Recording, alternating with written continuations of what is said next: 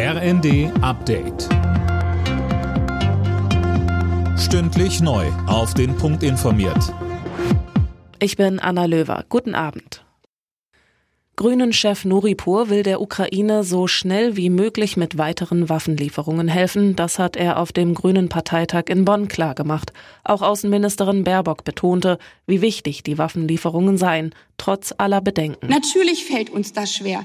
Jeder einzelne Tag dieses Krieges ist eine Katastrophe. Eigentlich müsste dieser Krieg nicht da sein, aber er ist nun mal da. Und deswegen übernehmen wir diese Verantwortung. Weil wir eine Friedens- und Menschenrechtspartei sind, unterstützen wir die Menschen, ihr Leben zu verteidigen. Ab Montag streiken die Eurowings-Piloten wieder, dieses Mal gleich drei Tage. Das Unternehmen will die Auswirkungen so gering wie möglich halten, etwa durch Umbuchungen auf Lufthansa-Flüge.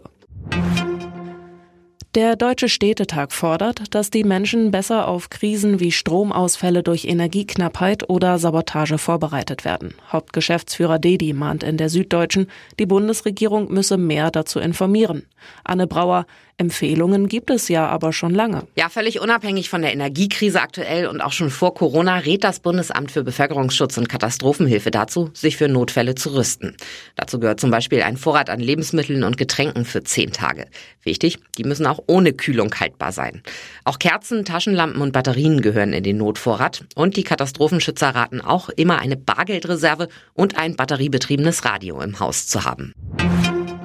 In der ersten Fußball-Bundesliga hat RB Leipzig das Abendspiel gegen Hertha BSC mit 3 zu 2 gewonnen. Die weiteren Ergebnisse Stuttgart-Bochum 4 zu 1, Frankfurt-Leverkusen 5 zu 1, Wolfsburg-Gladbach 2 zu 2, Bremen-Mainz 0 zu 2. Alle Nachrichten auf rnd.de